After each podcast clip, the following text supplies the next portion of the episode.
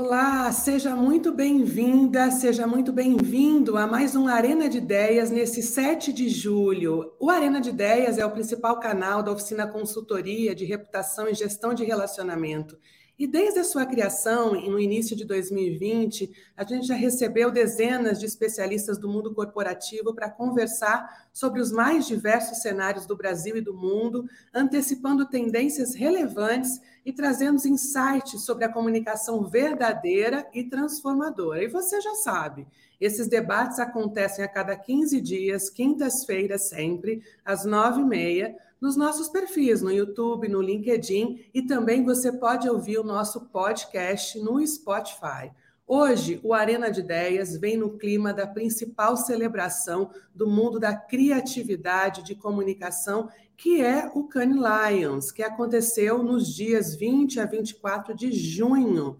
Este ano, o festival foi marcado por muita coisa nova, campanhas que abordaram a diversidade e inclusão, como, por exemplo, o case da Data Tienda, que foi criado pela DDB México para a WeCapital, que conquistou o Grand Prix inglês para promover a igualdade de gênero. Vários, além desses, vários outros cases é, foram, na realidade, na linha da transformação social. No evento também houve protestos mobilizados pelo Greenpeace para que a publicidade não atenda a empresas que produzam ou usam, usem combustíveis fósseis, como os casos de companhias aéreas, empresas de óleos e carros poluidores. Esse é o mundo da transformação e a gente viu um pouquinho sobre isso lá em Cannes. O Brasil conquistou esse ano três troféus a mais do que na edição anterior, mas em contrapartida, o total de brasileiro, o total brasileiro de 70 prêmios coloca 2022 como o segundo menor desempenho em número de troféus desde 2012. Ah, nós temos aí trabalhos reconhecidos este ano que deixaram claro que temos que dar um passo adiante com transformações mais dinâmicas e soluções criativas para mudar os fundamentos de como as empresas operam.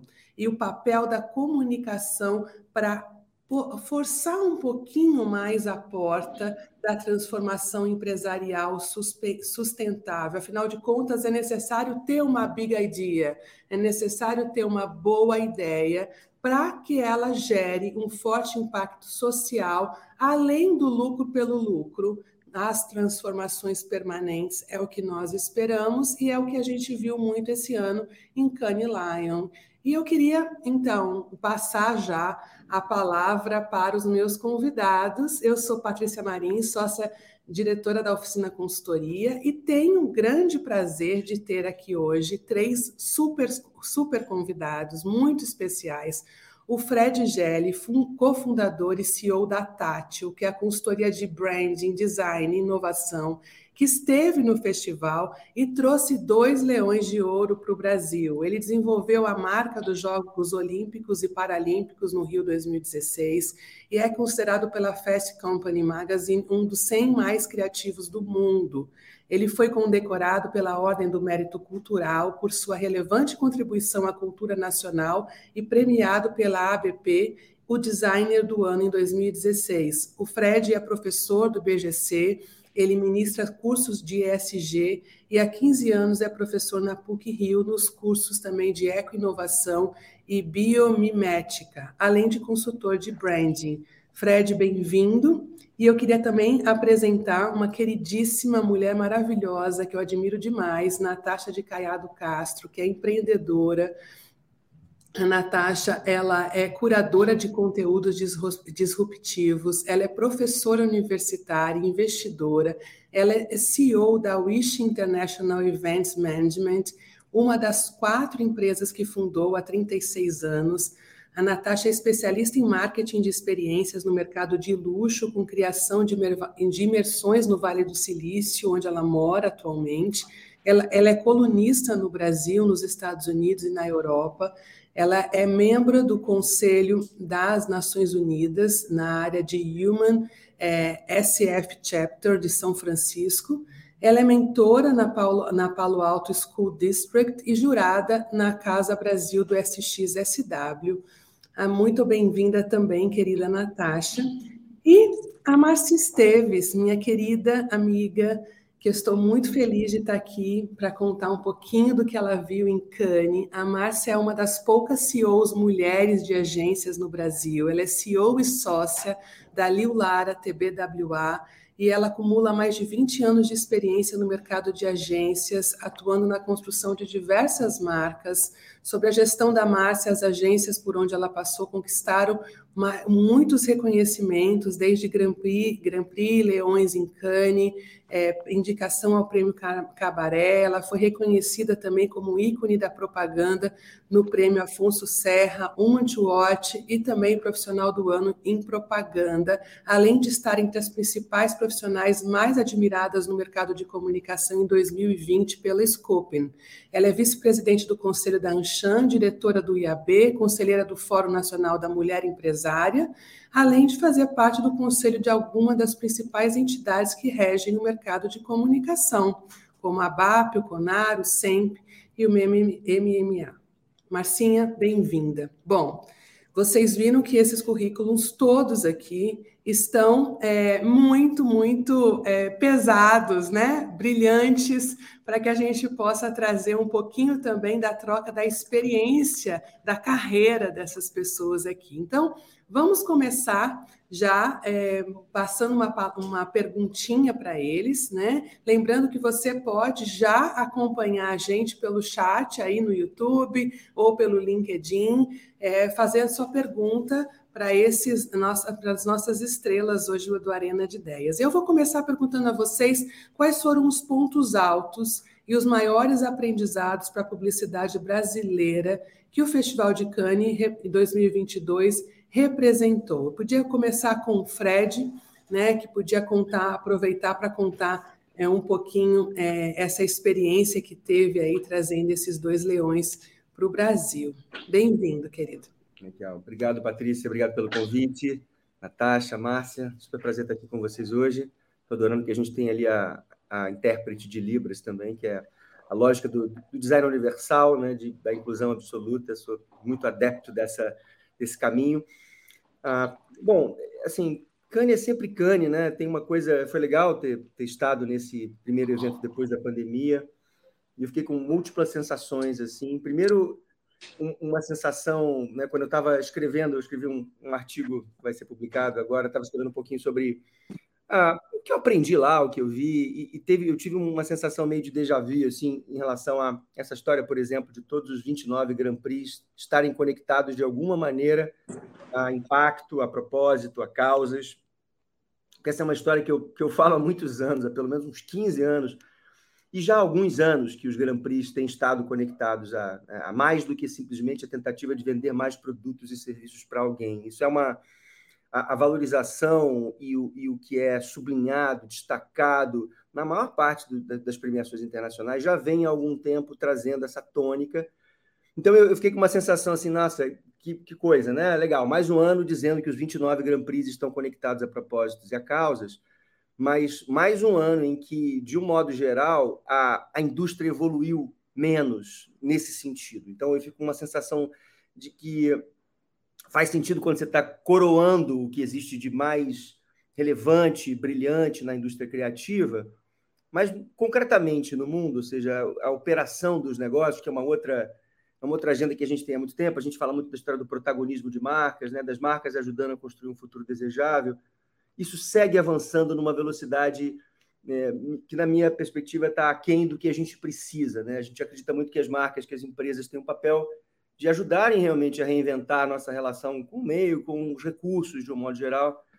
E eu sinto que ainda existe um descompasso entre o que a gente, o que a gente vê solando em Cannes, em outros festivais, em termos de esforço de comunicação e de posicionamento de marcas, e, e o core, né? assim, o, o, de fato a transformação no mundo dos negócios. Então, então é um duplo sentimento ali, mas que bom que pelo menos a gente está podendo olhar e, e, enxergar, inclusive, a possibilidade de conciliação entre é, soluções extremamente criativas, soluções que, que nos provocam os sentidos, né? nos, nos provocam é, raciocínios mais sofisticados em relação ao papel das marcas e resultados, ou seja, isso não, isso não são, não existe oposição entre esse tipo de esforço de comunicação e a garantia de, de, de manutenção de relevância e de ampliação de relevância dessas marcas. Pelo contrário, cada vez mais, eu tenho sempre essa, né, já falo isso há muitos anos, comprar espaço para falar bem de si próprio, do jeito que a gente fazia no passado, fica menos interessante e, e, e, o que é importante é você realmente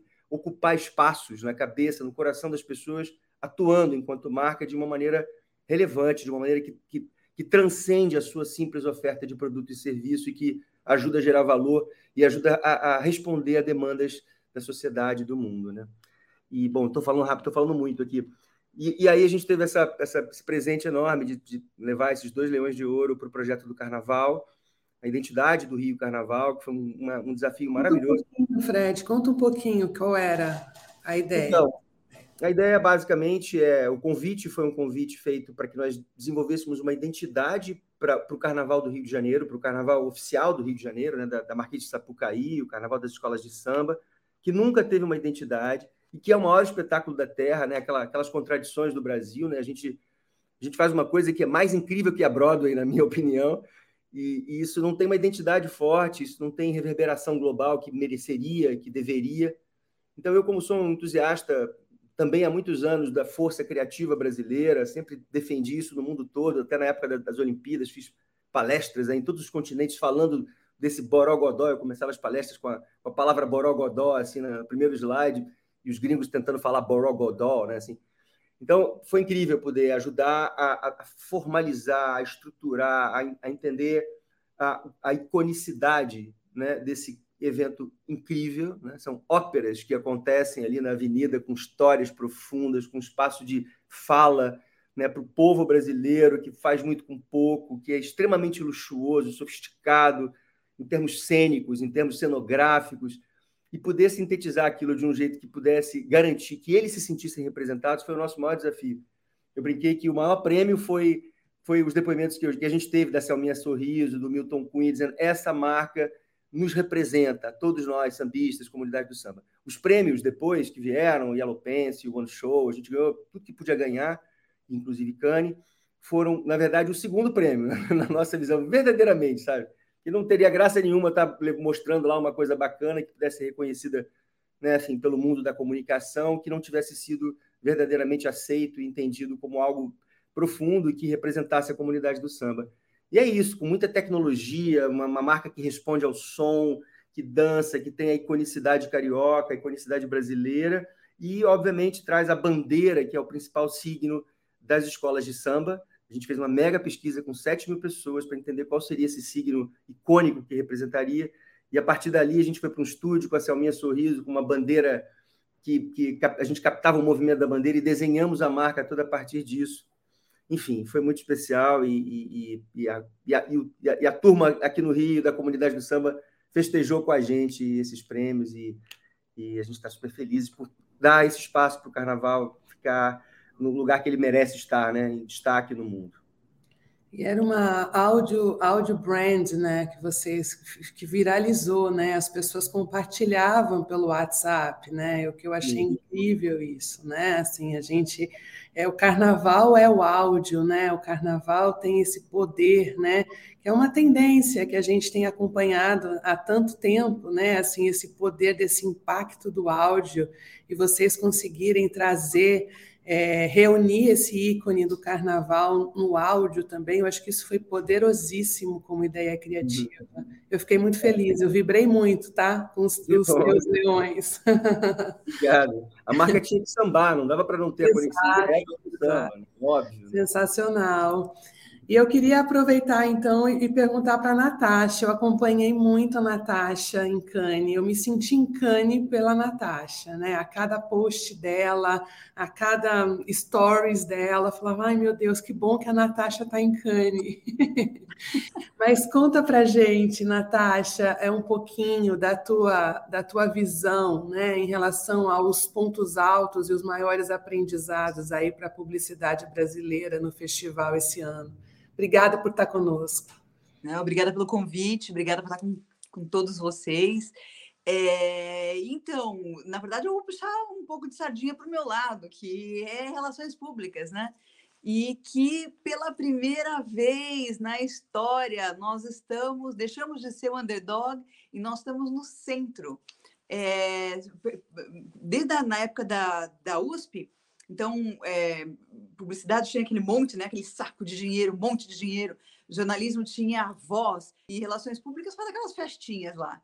Agora, relações públicas está no centro, fazendo a mudança de comportamento e a grande maioria dos leões foi justamente para isso, a mudança de comportamento. E, e a, a, publicidade fez um lindo storytelling de todas as, as actions que estavam sendo feitas nesses últimos anos. Então, como nós tivemos aí dois anos que não, não, não foi feito, ou, né, não, não foi presencial, tinha muita coisa que foi guardada e que eles soltaram agora no, nesse último. As campanhas elas ficaram meio que é, em algum outro lugarzinho lá e soltaram para a gente agora. Então, tinha muita campanha muito forte, mas não era campanha mostrando o produto, e sim a mudança do comportamento que aquilo ali trouxe.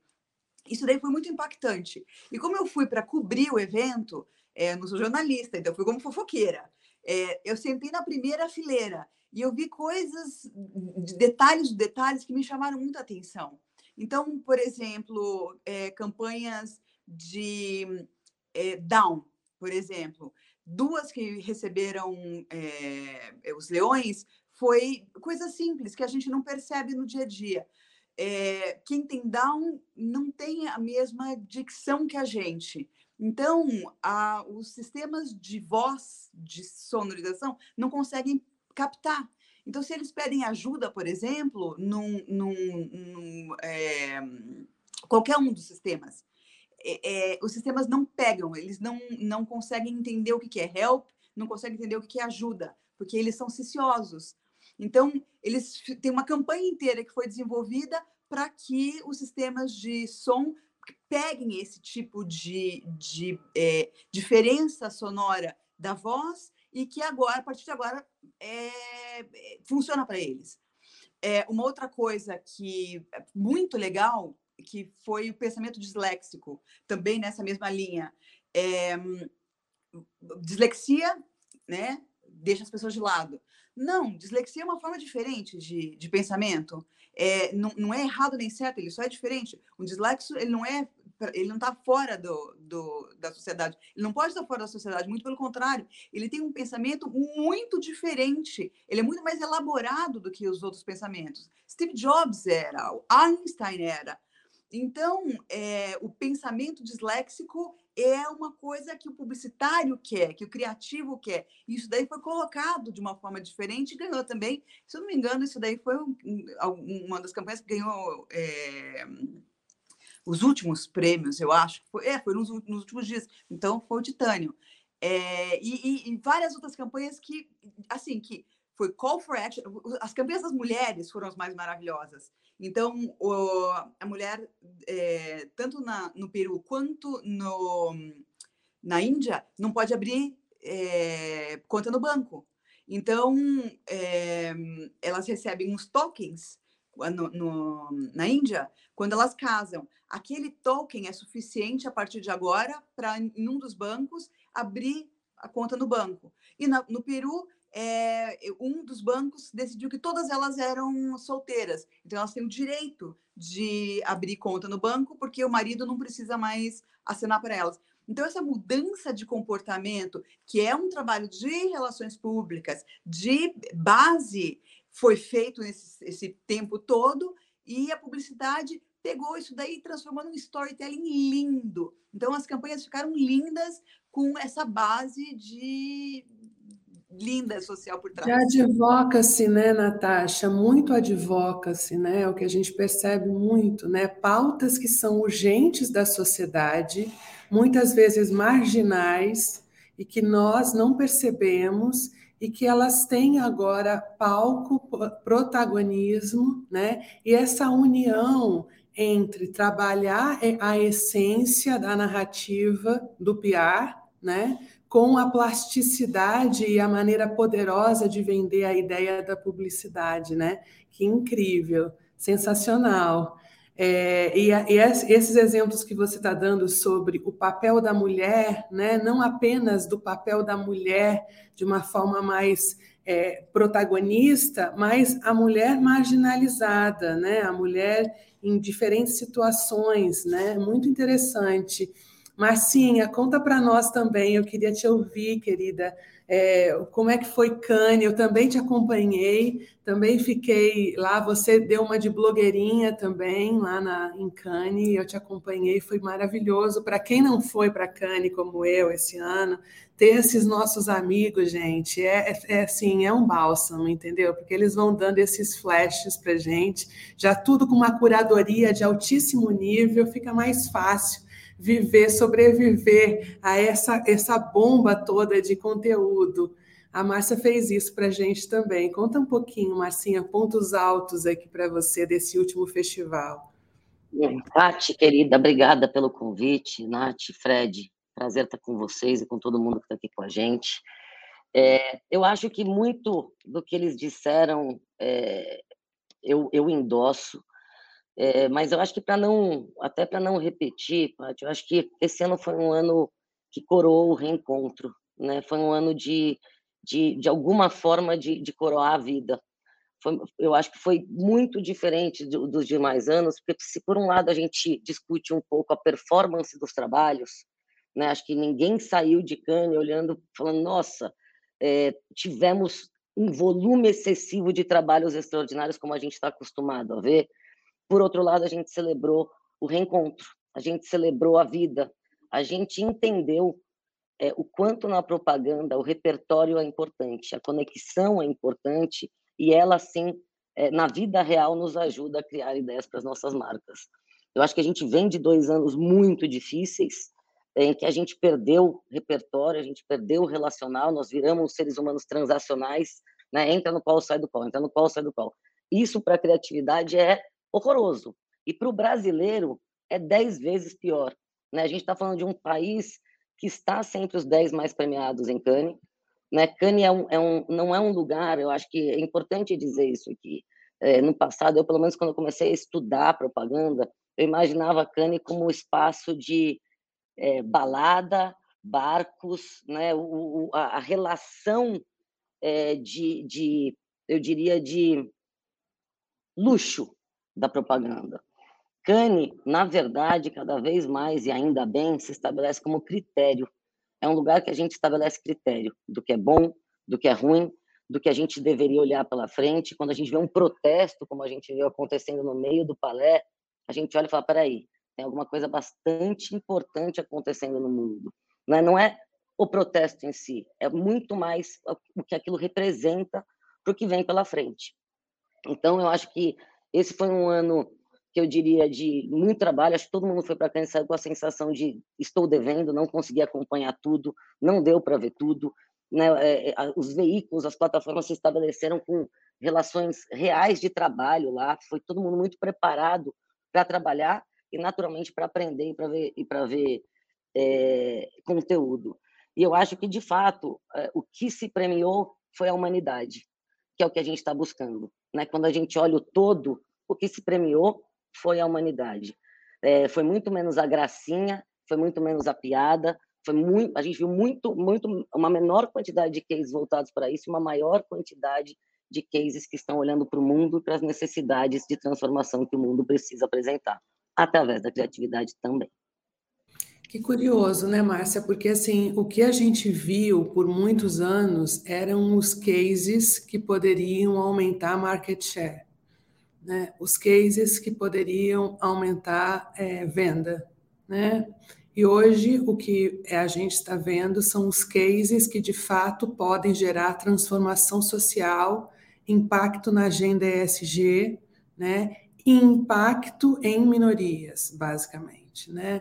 É, isso é, é, é, um turning point, né? Vamos dizer assim, em termos de comunicação como um todo e não apenas a comunicação publicitária, né? Porque Cannes não é um festival de publicidade estrito senso, né? A gente tem, como bem a Natasha falou, você tem PR, você tem causa, você tem N coisas né, acontecendo ali. Então, o mercado da comunicação como um todo tendo esse chacoalhão, né? E eu queria perguntar para a Natasha é, sobre essas surpresas, né? O que a, a, a Márcia falou agora, né? Quando vocês olham lá e de repente tem um protesto como o Greenpeace para conscientizar os profissionais a não trabalharem para empresas que usam é, produ produtos fósseis, né? É, isso mostra que o festival está em sintonia com esses tempos atuais da hegemonia na agenda ESG.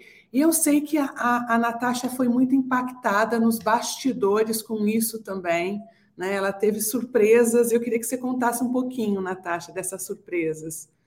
É, foi, foi, foi engraçado. Estava também na, na, primeira fileira e estava com uma, uma camiseta da é, uma sobe e, e, puxa a outra e é, que é uma, uma, uma, campanha que a gente está fazendo de empoderamento feminino e a, eu estava assistindo a, a, Malala, e daí a Malala falou assim: ah, porque precisa começar com uma e as outras seguem. E o poder do, do, do da, do grupo, e, e, e, falando várias coisas legais. E eu não sei o que, que eu estava na boca, e caiu aqui, eu olhei, eu, eu vi a camiseta, pensei, nossa, preciso fazer alguma, preciso tirar uma fotografia com a Malala com, com essa camiseta. Aí eu olhei para a jornalista que estava do meu lado e falei isso para ela. Ela falou assim: ah, impossível. Ela falou a palavra-chave para mim, né? Impossível é isso que eu precisava ouvir.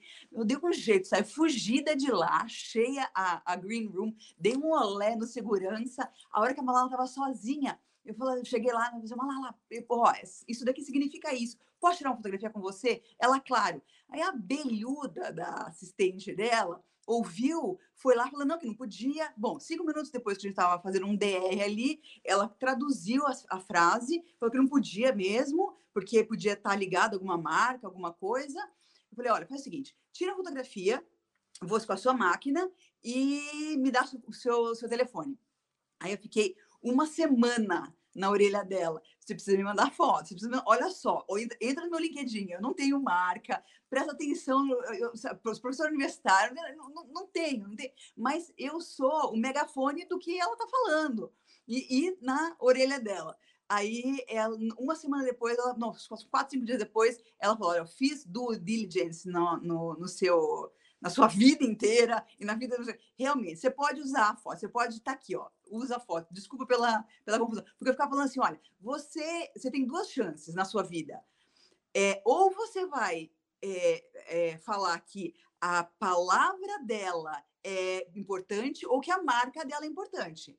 Se a palavra dela for importante, você vai me liberar a minha foto. Se a, se a marca dela for importante, você vai ficar fazendo mais um mês de diligência aí. E o que, que você vai fazer? Ela pegou e me deu a foto de volta. Ou seja, ela é real, porque eu fiquei uma semana tensa. Será que a Malala é um, um, uma coisa fake aí e que a marca dela é mais forte? Não, eles liberaram a foto e a gente pode usar. Realmente, uma sobe e puxa a outra é palavra da Malala e ela, ela foi legal, foi legal, foi um case legal, aconteceu na hora. Sensacional. Vou pedir para o pessoal colocar a foto da Natasha com a Malala para vocês verem aí no chat é, a, a, história que aconteceu, que vocês conheceram agora no bastidor, para vocês verem essa foto que foi incrível realmente.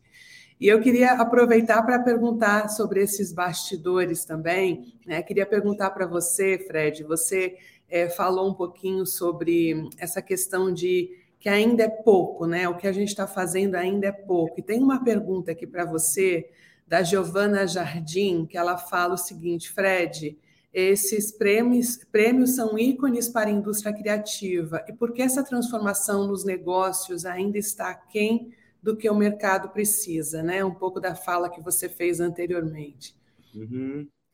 Na verdade, eu acho que é um processo de amadurecimento né, que a gente está passando, e, e, e, de uma certa maneira, eu posso dizer, né, com os meus 33 anos de, de tátil, né, minha experiência profissional, com design, com branding, acompanhando grandes marcas né, no processo evolutivo, a gente fala muito da lógica de evolução de marca, né, de marcas, a princípio, marcas fortes para mar, marcas amadas, e depois para marcas protagonistas, que seria esse estágio seguinte, onde as marcas realmente trazem para si o, a responsabilidade, no certo sentido, de participarem da construção desse futuro, e, e não é por bom mocismo, não é por altruísmo, na verdade, é para garantir a sua própria sobrevivência, a sua própria relevância, não só para o seu público-alvo, para os seus clientes, que a gente não usa a palavra consumidor na tática, porque eu acho que consumidor é uma maneira da gente reduzir a razão de existir de um, de um ser humano, né? como se a gente só existisse aqui para consumir, né? Então, consumidores, classe A, B, 18, 24. Eu acho que nós somos desfrutadores e as marcas estão aí para oferecerem soluções né? para o nosso. para que a nossa vida, e inclusive a nossa vida em conciliação, em comunhão com os outros organismos vivos que existem aqui, né? O planeta não existe só para a gente. Tem uma série de mudanças de, acho que de modelos mentais que a gente está é, vivendo, descobrindo, e acho que a urgência, isso é uma coisa que eu senti muito, porque eu estava antes de ir para Cannes, eu estava em dois eventos na Itália, um primeiro na Toscana e depois um segundo em Roma, eventos do sistema B, né, do Bileb, é, enfim, não sei se todo mundo conhece, mas o Bileb é uma organização americana que certifica empresas que têm um nível de compromisso é, mais avançado, estatutário, em todos os sentidos, com essa agenda ISD. E a Tati é uma Bicorp, e a gente atende a Natura há 23 anos, a Danone globalmente, que são as duas maiores Bicorps do mundo, e eu fui para esses dois eventos. E lá, a discussão é exatamente essa, ou seja, como o mundo dos negócios vai conseguir absorver essa agenda ISD e esse nível de, de, de comprometimento é, avançado em relação a, a essa a geração de impacto positivo, né? Porque o que eu digo é que as marcas e as companhias, as empresas de um modo geral, os laboratórios das empresas, são o, o agente mais poderoso para construírem transformações, né? definem a nossa interface com o mundo. Então são elas que vão ter mais do que governos, e as pessoas confiam mais em marcas do que em governos, é uma coisa super, surpreendente, né? dá, um certo sentido, espaço para que elas possam realmente fazer a diferença, e ao mesmo tempo responsabilidade, né? porque essas coisas estão sempre ligadas. Então, o que eu acho é que a gente ainda está num processo de amadurecimento. Eu acho que já está muito melhor do que no passado, do que em outras edições, até de Cannes, onde os, os Grand Prix eram ligados a, a, a, propósito, mas no fundo, no fundo, aquelas eram iniciativas até das próprias marcas que tinham ganho leões, que tinham ganho Grand Prix, mas no dia a dia, na sua operação, no seu negócio as usual, estavam lá, sabe, operando com a lógica do passado. Então, eu sinto que existe um movimento de avanço, mas ainda aquém do que a gente precisa pela urgência do momento, né? O momento é um momento de urgência. E aí chega lá o, o, o, Greenpeace, o Greenpeace dá um, faz aquele, aquele manifesto, né? Aquele grito, e a gente entende que a coisa é, é, talvez tem que ser mais acelerada, né? Tem que ser... Enfim, então é, é um processo. Eu, eu sigo aqui acreditando que isso irá acontecer, e até porque as marcas que queiram, especialmente atrair talentos, jovens talentos, que não estiverem efetivamente conectadas com propósito e com essa percepção de geração de impacto a partir do seu lugar de potência e não tentando imitar as marcas que já vêm fazendo isso há muito tempo, é, eu sinto que vão cada vez mais ter dificuldade para garantir é, é, brilho criativo nas suas próprias organizações, né? Então, mais do que os clientes que elas querem sensibilizar, são as pessoas que elas precisam para fazer com que o negócio delas siga evoluindo. E essas pessoas, de um modo geral, hoje não estão mais interessadas em se engajarem em companhias que, que pelo menos os principais talentos, né, as pessoas que estão fora da, da média, que não, não têm um nível de comprometimento maior. Então, e acho que isso, isso irá puxar uh, um, uma, uma aceleração nesse engajamento real, nessa transformação realmente mais profunda do que as marcas oferecem para a gente, desfrutadores, né, do outro lado por aí. É, que, que, curioso, eu concordo totalmente com você, sabe, Fred? Porque a, a gente está vivendo esse momento de urgência que a, a pandemia basicamente acelerou, né?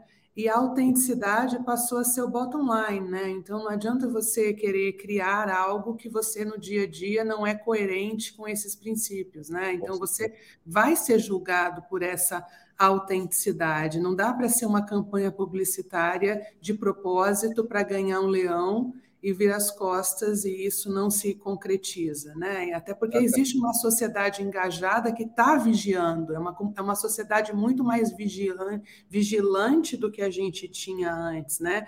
E as pautas urgentes são as pautas que colocam a vida no centro, né? Eu acho que uhum. tira um pouco esse protagonismo do eu e coloca a vida como um todo, né? O meu papel, na realidade, como é, sustenta, sustentadora da perenidade do planeta ou não, né? Eu acho que isso muda um pouquinho é, esses valores, né?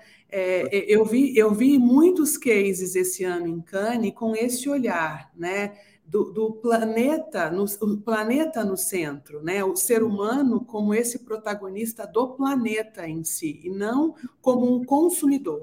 Né? Porque antes o que a gente via muito era a pessoa como consumidor. Né? Agora a gente vê a pessoa como esse sustentador do planeta. Né? E você Mas... sabe que a gente sempre, né, no, no, design, né, no, no, mundo do design, é, durante muito tempo falou-se no human-centric design, ou seja, no, na, as pessoas no centro, o que já era um avanço. Mas na nossa percepção isso ainda é pouco. O que tem que estar no centro é a vida. Então é life-centric design, né? mais do que o human-centric. A gente está aqui também, né? E por muito tempo a gente achou que, que, a gente podia fazer o que nós quiséssemos por aqui. Né? Então Exato. agora acho que já entendemos que a nossa própria sobrevivência depende da sobrevivência de Gaia como um todo, né? do ecossistema como um todo. Que é o que o Bruce Mal, é, que vocês devem acompanhar para caramba, fala há muito tempo, né? Como, como um cara sozinho, pregador no deserto, né? Mas, Marcinha, eu queria um pouquinho do seu ponto de vista também sobre essa questão, né? Essa questão das pautas ESG. É, o que, que você viu disso lá no, em, em Cannes? É, em relação a essa questão né, do, do, planeta, da sustentabilidade, da governança, do social? Eu acho que tudo. Pá, eu acho que é, desde os dos, dos prêmios mais é, dos cases mais premiados até essa história do Greenpeace foi muito interessante, né? Porque para quem nunca foi a Cannes, tudo acontece ao redor do que a gente chama de Palé, que é um grande centro de convenção. E todos os dias à noite tem uma escadaria, que é aquela que a gente vê literalmente na TV, uma escadaria com tapete vermelho, em que a gente sobe para assistir a premiação. Todo dia às sete da noite, a gente entra numa fila e a premiação começa às oito da noite, né, todos os dias é, isso acontece. Eles invadiram um pouco esses espaços é, com placas e, e e aí, assim, tiveram algumas ações que, é, se a gente não parar para pensar no significado dela, eu acho que a gente não está aprendendo nada. Né? Um criativo é, devolvendo um, um leão é, porque ele ganhou né, através de uma ideia que não era que não era sustentável. Cartazes, eu tirei fotos assim, é, sem prêmio em um planeta morto, cartazes de alguma forma é, quase que agressivos, né? É, se você olhar no contexto da premiação, mas por outro lado, zero agressivo, porque foi absolutamente pacífico, no sentido de chamar a atenção para aquilo, é, porque a gente estava discutindo ali. Querendo ou não, a gente está dizendo de líderes do mundo inteiro relacionados à comunicação, ao marketing, né, a grandes empresas. A gente viu esse ano delegações de 40, 50 pessoas de grandes anunciantes do mundo inteiro se reunindo lá uma agenda clara, não só de premiação, mas de reuniões e de, de, de definições de futuro. Então, eu acho que, de novo, isso permeou as decisões do júri, né? Vamos lembrar que as decisões são tomadas por um júri é, do mundo inteiro. Então, os, a gente percebe que os cases mais premiados estavam buscando resolver problemas reais do mundo, né, das sociedades no mundo inteiro. A gente percebe que os movimentos, as conversas foram muito em torno disso. Né? A gente viu as marcas palestrando em torno disso, a gente viu as agências palestrando, os veículos, enfim, e, e houve uma mobilização de uma conscientização. O que eu acho que a gente tem que só. É, eu acho que a palavra nem é tomar um cuidado, mas é um ponto de vista, é assim. Quando a gente é, só olha, eu estou eu, numa fase é, na agência, na vida, que eu estou tentando buscar o que a gente faz de bom, porque o que a gente faz de ruim está fácil de falar. Né? Eu acho que a gente passou os últimos dois anos é, criticando muito né, as nossas empresas, o que a gente poderia fazer melhor, o mercado, o mundo. Eu estou na fase de olhar o que a gente faz de bom, porque eu acho que quando a gente olha para o que a gente faz de bom, acho que a gente consegue construir melhor. É mais a ponte, menos a crítica. E eu acho que, é, honestamente, o, o nosso mercado é um mercado absolutamente desenvolvido. É, se a gente olhar as transformações que a gente viveu nos últimos 10 anos no mercado de comunicação como um todo, poucas indústrias sobrevi sobreviveram na velocidade de transformação que a gente precisou se transformar. E a gente não só sobreviveu, como a gente olha para o Brasil, e a gente está, historicamente, entre os países mais premiados do mundo. E é interessante porque, quando eu falo mais premiados do mundo, a gente só está falando das fichas técnicas de agências do Brasil. Mas eu convido vocês a olharem as fichas técnicas dos cases mais premiados do mundo. Vai ter um brasileiro ou uma brasileira nessa ficha técnica. Então, se a gente colocar o país Brasil, mais os brasileiros espalhados pelo mundo, levantando a criatividade, a gente deveria ter muito orgulho do que a gente faz. Eu sempre brinco que a gente vai numa loja da Havaiana, a gente vê fora do país, a gente fala, nossa, que orgulho, bandeira brasileira, é Brasil. O mercado de comunicação é assim. Né? Ele gera empregos, é, mais de 4, 4 mil empregos diretos e indiretos, mas independente disso, nem vou entrar nisso, como criatividade, nós estamos, nós somos um produto de exportação. E eu acho que essa é a força do nosso país, um país diverso, plural, é, e que se, se encontra na, nas misturas e faz disso, faz da criatividade um produto é, que pode transformar a nossa sociedade o mundo. Então, eu acho que a gente só tem que tomar um cuidado no peso que a gente coloca nas coisas, no sentido de responsabilidade. As marcas não vão conseguir assumir todas as responsabilidades de transformação que o mundo tem, nem os comunicadores.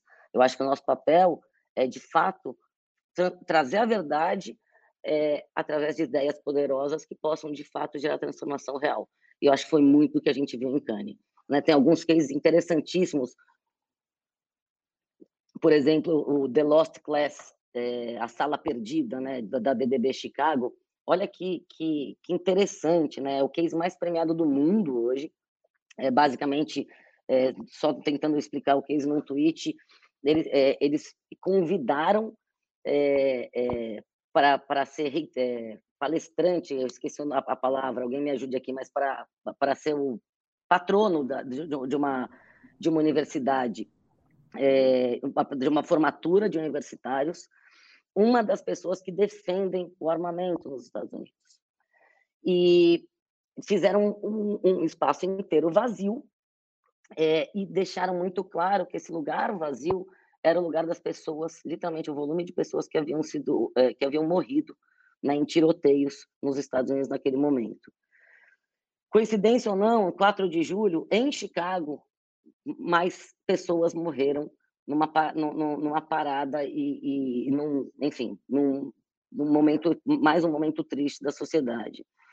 É, esse Lost Class é um dos cases mais premiados do mundo, não só em Cannes, levou lápis preto no D&D, que é um, uma, um, dos prêmios mais difíceis de se conquistar, ele levou dois, não levou só um. É, ele não veio, veja bem, ele não vai resolver a definição vai ser da sociedade e dos governos sobre armamento. Mas ele chamou a atenção através de números para o que acontece numa sociedade e como isso deve ser feito. Ele não está dizendo tem que ter armamento ou não tem que ter armamento. Ele não, ele não, ele não tem um juízo de valor. Ele chama atenção para uma pauta que deve ser discutida. Eu acho que esse é o nosso papel. De novo, não é eu estou certo e você está errado, e sim que a gente consiga trazer uma troca é, para assuntos importantes em busca de uma solução comum que seja o melhor para a sociedade. E são tantas, né? A gente são tantas essas questões que precisam ter o spotlight, né? Agora, eu queria provocar vocês um pouquinho a partir da pergunta da Raquel Costa, é, que é o seguinte: como convencer os clientes a apostarem nesse tipo de ideia? Existe tanto medo em arriscar, né? E aí eu me lembro de alguns anos atrás, acho que 2018, é, eu estava no SXSW, num grupo de publicitários, eu acho que eu era a única jornalista lá naquele grupo. E o COO da PepsiCo apresentava uma campanha sobre a aposta deles em um produto totalmente diferente, ligado à questão de água e sustentabilidade de água e lá. E o grupo de publicitários falava assim: ah, tá bom, quero ver essa coisa linda. Na hora que você vai apresentar a campanha, o cara não quer isso, ele quer, na realidade, a campanha para vender a Pepsi Cola. E aí? Como é que a gente faz, né? Vocês é, que estão na, à frente aí de clientes, como é que a gente convence esses clientes a apostar nessas ideias criativas e que colocam o spotlight nas pautas urgentes da sociedade? Fred, vai, vai lá, começa, começa você. Olha, eu acredito que as marcas estão aí para responder às demandas do mundo, né? Assim, por as demandas do mundo estão em sintonia com essas agendas, se as marcas não estiverem respondendo-as, elas estão perdendo relevância, né? Como eu já disse aqui um pouquinho antes. Então, eu acho que o, que o, momento é um momento que favorece as ideias que estão mais conectadas com essas agendas. Mas aí eu acho que tem uma coisa que, que é muito o nosso ponto de vista lá na Tátil.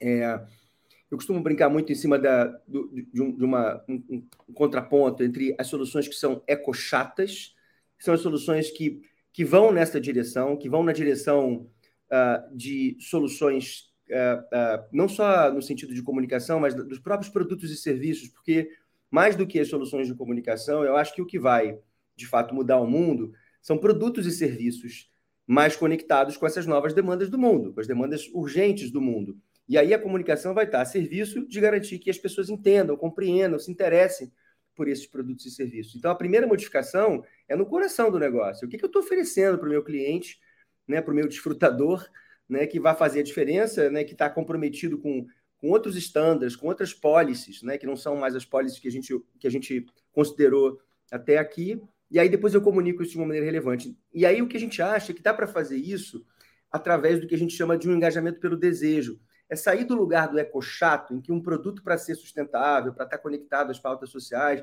tem que ser um produto boring, um produto que não tem impacto sensorial, que não, que não engaja pelo desejo, e sim pela culpa. E aí eu questiono até a própria, a própria estratégia de comunicação do próprio Greenpeace. A gente não acredita nisso.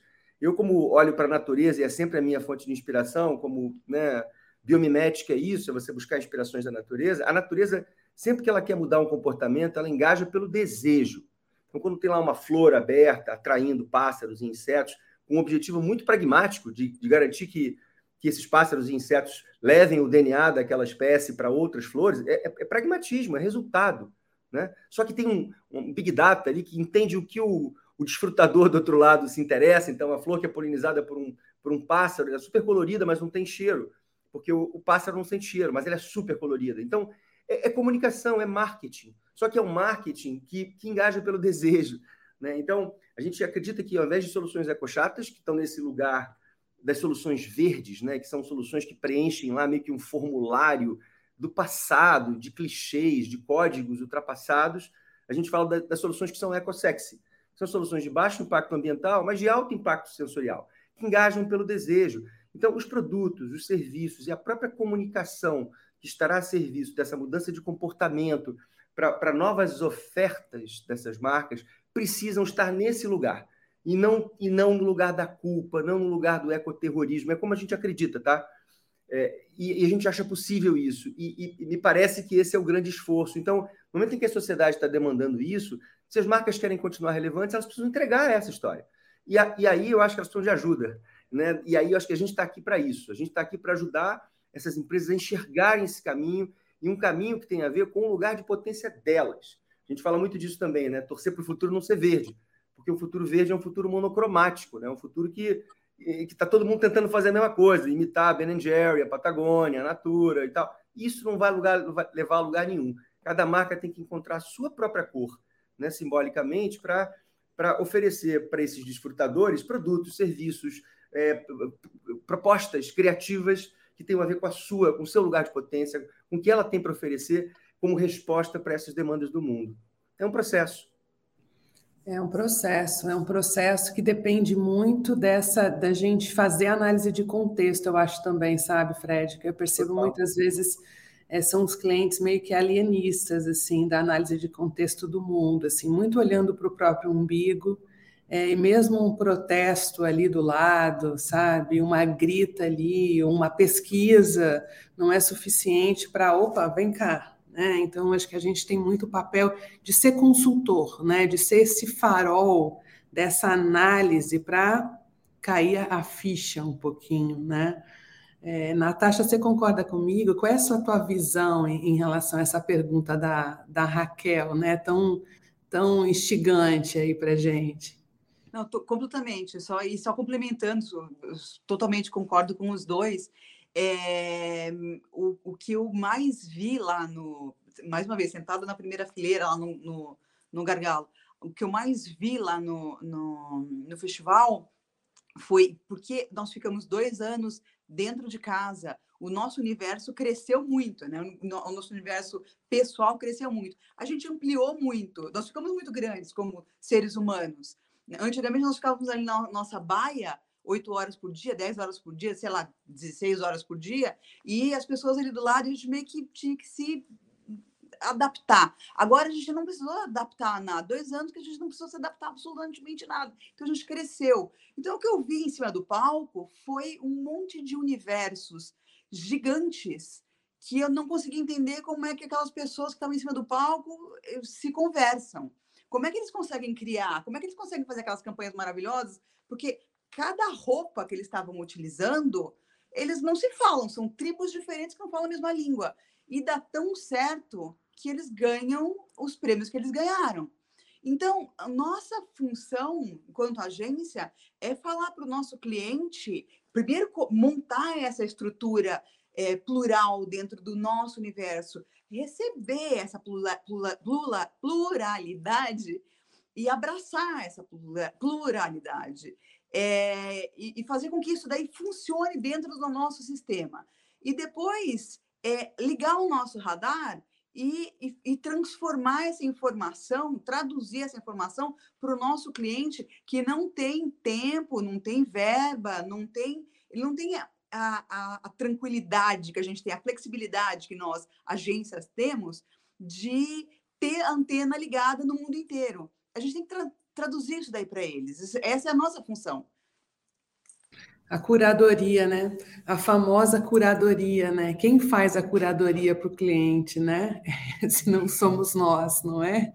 Exato. Marcinha, e aí, como é que você convence, Márcia? Você, então, você é poderosa na argumentação, oh, mas. Oh, você sabe, eu estava aqui pensando para falar para a Raquel. Raquel, eu acho que nosso problema começa no seu, na sua pergunta, se você me permite, porque o nosso papel não é convencer nenhum cliente nosso papel é recomendar o melhor para os nossos clientes. Se você me perguntasse colocar uma ideia boa na rua dá medo, dá medo para todo mundo. Não é só para os anunciantes, mas dá muito medo. Não é médio medo. É, as melhores é, ideias que eu coloquei na minha rua, assim, assim como as piores, eu passei noite sem dormir pensando em plano A, plano B, plano C. E eu acho que boa parte de nós faz isso, né? O, o medo, essa essa, essa adrenalina, ela faz parte é, do processo criativo quando você quer mudar o mundo, né? Porque no final do dia o que a gente está dizendo é isso, a gente está levantando situações de conversas importantes para a sociedade em busca de uma transformação, em busca de venda, em busca de qualquer que seja o resultado. Então, sim, em geral, o que é novo dá medo. em geral, grandes ideias exploram espaços novos né, que os nossos cérebros não conhecem ou não reconhecem com facilidade. E eu acho que o nosso papel como agência é estar ao lado dos nossos clientes numa relação de confiança tamanha que quando a gente recomende algo disruptivo, eles de fato confiem é, e acreditem nisso. Porque quando a gente convence, eu acho que naturalmente é um tiro no pé. Porque aí, se dá qualquer coisa errado, você vai levar culpa. E, de novo, eu acho que é um grande mal da sociedade que a gente vive, né? Buscar culpado. E eu acho que a gente tem que buscar responsáveis. Então, o nosso papel, pelo menos na Lilara TBW, é buscar junto aos nossos clientes uma relação de parceria e de confiança em que a gente se responsabilize pelo tema que a gente está levando, pela ideia que a gente está levando, obviamente que ela seja absolutamente é, atrelada à construção de marca, aos resultados da marca, para que não seja um convencimento, e sim seja uma prática cada vez mais normal. Quanto maior a relação de confiança que a gente tem, mais risco o grupo é, entende que pode tomar junto e naturalmente isso vai virando um processo. Leva tempo, não é fácil, é, mas quanto mais a gente constrói essas relações, eu, eu acredito que elas são as mais verdadeiras e de verdade as únicas possíveis é, para você construir plataformas sustentáveis. Porque aqui às vezes, às vezes a gente fala de uma ideia, mas a gente não está falando da ideia. A ideia representa às vezes um, dois anos de construção de marca é, atrelada a uma ideia que chamou atenção para essa plataforma, para esse trabalho. Então, acho que a gente tem que buscar cada vez mais relações com os nossos clientes, com os nossos parceiros de confiança, para que a gente possa construir junto, porque ninguém faz nada sozinho, e eu acho que, literalmente, cada vez mais a comunicação vai precisar se aliar com muitos parceiros para poder fazer as transformações necessárias e colocar a ideia que a gente se orgulhe na rua. Muito bom, gente. Estamos chegando ao final. Passa tão rápido, né? Vocês viram como voa? Passa muito rápido. E eu queria já agradecer vocês que estão conosco. Muitas perguntas que nós não vamos ter tempo de responder, mas eu vou deixar para o Fred, para a Natasha e para a Marcinha Esteves essas perguntas para depois eles colocarem lá no nosso chat a opinião deles, peço as respostas a vocês que fizeram perguntas. E para terminar, eu queria pedir para vocês numa rodada final, vocês três que tiveram lá, agora voltando, o que, que muda? O que, que vai mudar? Qual compromisso vocês, como profissionais, de tudo que vocês viram? Vocês vão colocar agora é, na agenda de vocês, ou aquilo que é, na realidade você já colocava e agora você chegou falando: Isso eu tenho que dar mais destaque, ou isso eu vou tirar da minha agenda que não faz sentido. Uma palavra, um tweet para a gente poder fechar. Vamos lá? Fred, você. Olha, no meu caso, acho que só reforça a direção que a gente já vinha. Então, foi no sentido de, de reiterar e reforçar tanto toda essa conexão com essa agenda de transformação, mas o que a Márcia falou também sobre a força criativa brasileira. A gente acredita muito nisso, que isso está no lugar de potência do país, e a gente tem que oferecer para o mundo o nosso olhar, a nossa lente, que vem da diversidade, que vem da capacidade de fazer muito com pouco, que vem da paixão que a gente coloca no jeito que a gente trabalha. Isso, isso, isso o mundo precisa. Então, é, essas duas coisas estão muito fortes na minha cabeça. Legal, que bom, reforço. E você, Natasha? Ah, call for action. É, agora, agora pode, né? Agora está na moda o call for action. Então, quem. Nós temos tantos líderes aí, o Brasil é feito de líderes, nós somos criativos, nós podemos, nós, nós temos isso aí de casa, da escola, nós somos resilientes, nós nascemos resilientes, né? É, gente, vamos, vamos para frente. Se a, gente acredita, se a gente tem uma bandeira, se a gente acredita, dá o primeiro passo. Pode ser que ninguém olhe, mas a gente, não a gente já tem. Vamos tentar, né? Se a gente acredita, vamos tentar. Acho que isso daí que deixou claro lá em Cannes. Vamos tentar. Qual yes, we can. Yes, we can. Muito legal. Muito bom. E você, Marcinha? É, putz, Paty, eu, eu, eu volto pro, talvez para o óbvio, mas é, eu, eu voltei com mais força do que eu já jamais assim do que eu já vinha tendo. É, quer dizer eu sempre busquei mas que eu acho que tomou uma, uma proporção muito grande dentro do meu coração e da minha mente nos últimos anos. Isso se reforçou em Cane que eu poderia dizer sintetizar em duas palavras respeito e humanidade. Eu acho que é tempo de sermos humanos para voltarmos a nos conectarmos com o mundo né, voltar a sair dos nossos, das nossas casas, dos nossos escritórios e olharmos para esse Brasilzão é, como ele é, é e entendermos as realidades para que a gente possa comunicar corretamente. Eu acho que a gente tem um continente dentro do Brasil que precisa ser explorado, precisa ser visitado e precisa ser reconhecido é, e respeito para que a gente possa é, concordar em discordar e ser uma sociedade um pouco mais saudável nos pontos de vista. Né? Não tem problema que a gente pense diferente, desde que a gente consiga construir o melhor caminho para o coletivo. Então, eu acho que a gente tem que olhar, pelo menos para mim, isso é, uma, é a minha agenda em toda e qualquer atitude, das pequenas às maiores. É, de novo, respeito e humanidade acima de tudo. É, minha, é a tentativa, pelo menos. Bom, poder da moderação, né? Nós como comunicadores nós temos essa essa responsabilidade, né, da moderação nesse mundo de gritos, né, nesse mundo de desrespeitos, né? Curioso, muito legal. Gente, olha, que masterclass vocês nos deram aqui. Eu queria muito agradecer Márcia Esteves, Natasha de Caiado Castro, Fred Gelli, que honra ter vocês. Voltem ao Arena de Ideias, por favor. Vai ser uma honra recebê-los mais uma vez. Eu tenho certeza que vocês brilharam aí é, as mentes de muita gente que esteve conosco e que vai estar conosco ainda.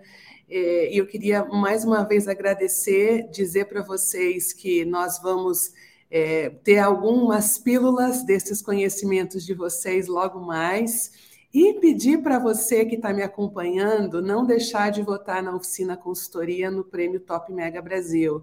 Nós ganhamos cinco anos consecutivos melhor agência da região Centro-Oeste. Não podemos mais, nós estamos lá na categoria é, ao concurso, não podemos participar dessa categoria, mas nós queremos ganhar de novo o troféu nacional como melhor agência, como ganhamos. É, então, vai lá, pega esse QR Code e vota na oficina consultoria é, entre a melhor agência de comunicação no Brasil. Muito obrigada pela sua participação, muito obrigada por estar conosco e a gente volta daqui 15 dias com mais um Arena de Ideias. Valeu, gente!